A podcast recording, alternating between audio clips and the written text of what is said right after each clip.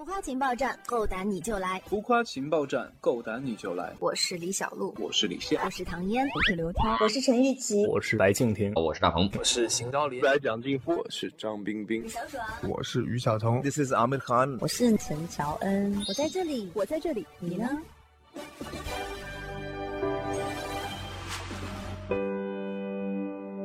浮夸情报站，够胆你就来！Hello，各位浮夸情报站和超级星饭团的听众朋友们，大家好，我是大鹏。由我导演的第二部喜剧电影《缝纫机乐队》九月二十九号全国上映，请大家多多支持。你总是提出问题，后面挂着 A B C，我填上 A C D C。欢迎大鹏来做客浮夸情报站。首先想问的就是在缝纫机乐队啊，这其实是你第二部导演的一个作品。相比于煎饼侠，你觉得这次导演过程中有没有更加的游刃有余一些呢？煎饼侠呢是二零一四年拍摄的，二零一五年播出的。那么缝纫机乐队是今年拍的，所以经过三年的时间，其实对于我来讲，在自己的导演的领域有所进步和提高。那么这些进步也都体现在了电影当中。呃，我自己是觉得《缝纫机乐队》比《煎饼侠》更丰满了，而且更好笑，更有电影的质感。那你觉得像《缝纫机乐队》和《煎饼侠》之间有没有什么联系呢？啊，它是两个完全独立的故事，嗯嗯，彼此之间并没有什么联系。但是呢，我却植入了一些小小的彩蛋在《缝纫机乐队》里面。只要大家呃耐心的去寻找，将会找到非常多的乐趣。缝纫机乐队跟煎饼侠的具体的链接其实就在电影里，但是这个只是我自己啊，对于我自己的一种小的趣味，然后希望煎饼侠能够出现在缝纫机乐队里的某一个角落，这个是个挺挺有意思的事儿，大家如果仔细的看就会找得到。其实这一次的电影宣传也是与众不同，比如说像从《悟空传》刚开始就已经开始缝纫机乐队的一个出道，那这个创意是你想的吗？这件事儿，我当然是希望缝纫机乐队可以作为一个乐队，然后呢出现在自己的电影以外。所以当时其实就跟团队说要给其他的一部电影唱主题曲，但是当时没有定是哪一部。一直到我们联络到《悟空传》，然后觉得啊，从影片的气质和乐队的气质上，这两个比较吻合，所以就选定了《悟空传》。你说我不懂的问题，我说你懂个屁。为梦想灼伤了自己。拍摄的时候有没有什么小故事和听众小伙伴们分享一下？啊，拍摄当中呢，每一天都会有各种各样的事情发生，而且因为它是个喜剧，所以在片场呃是比较好玩的。我们经常呢都有一把吉他，因为现场的这几个演员，包括我乔杉、赵英俊，其实大家都是特别喜欢音乐的，所以我们更多的时候在等待的时候就会分享彼此的音乐，呃，这个让我特别难忘。这次的演员选择上也有像周冬雨啊、娜扎呀，还有很多其他演员的加入，其中会有和煎饼侠一样使用真实身份出场吗？哦，不会不会，那个煎饼侠是一个特别的语境，就是所有人演所有人。嗯，呃，如果但凡有一个人是以本色的出现，那么就打破了呃这个事情的真实性。所以在缝纫机乐队里面，所有的演员他都是在扮演一个角色，没有人是演呃跟自己名字一样的角色。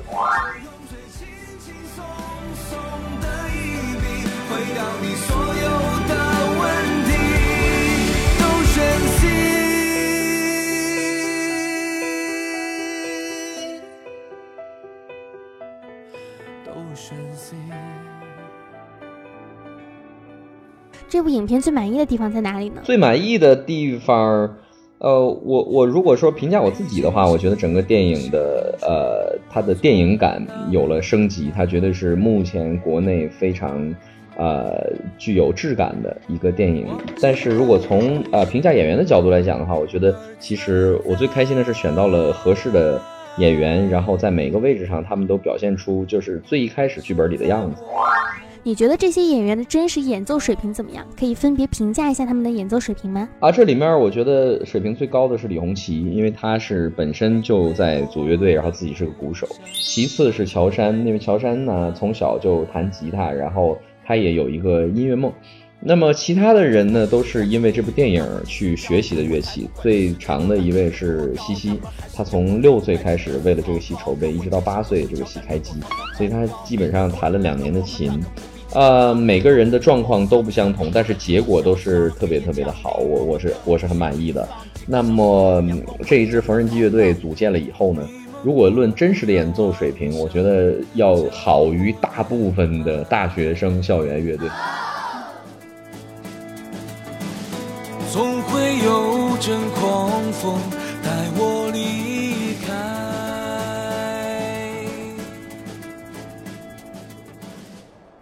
在读建筑之前，你一直是喜欢音乐，像缝纫机乐队是不是也是来为了圆自己一个梦呢？是，呃，我自己本身就组组建乐队，然后是其中的吉他手兼主唱，所以有能力来拍摄一部电影，呃，和乐队有关的电影，也算是为自己完成了一个小小的梦想。对超级星饭团的印象是什么？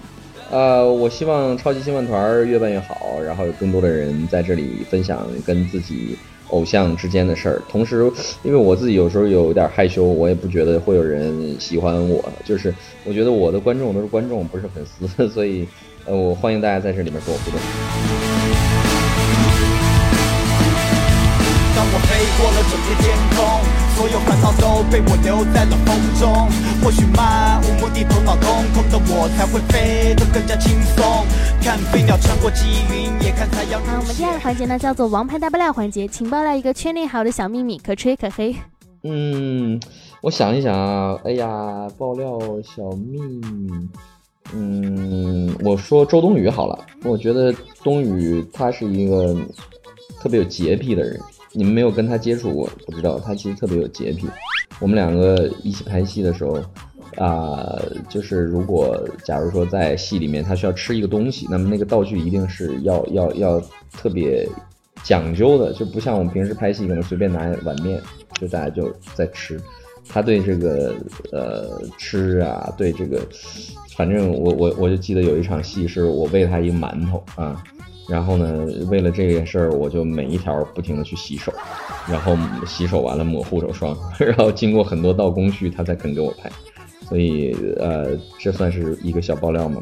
我觉得她是一个特别精致的女孩，特别爱干净。确实，这个爆料非常的给力。第三个环节叫做快问快答，需要第一反应简短作答。你和乔杉，你觉得谁长得更有特点一点？他这个问题似曾相识啊。你和大鹏，你觉得谁长得更有特点？爸爸，同组演员怼你的时候，内心的真实想法是：呃，就让他们开心吧。一个小时的飞机和十个小时的高铁，更想会选哪一个？啊，一个小时飞机，你的外号是什么？我没有外号如果粉丝偶遇你却忘了你的名字，还想找你要合照怎么办？啊，就直接直接来说就好了。就是 我遇到过很多次，路演基本上每一站都会唱歌嘛，对，基本上嘛。说一个心愿吧。啊，说一个心愿，我就希望我可以特别的快乐。对我，因为我电影是拯救不开心，我特别希望我自己可以被拯救。嗯，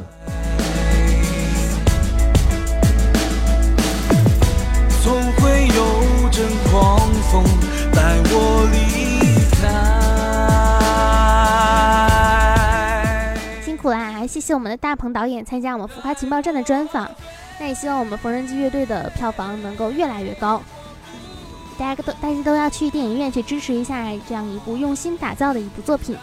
哎，希望大家能够多多的支持我的作品。那么最近这个《缝纫机队》上映了，就算你不支持我的时候，你也可以支持乔杉、娜扎，然后支持很多我们戏里面优秀的演员。谢谢你。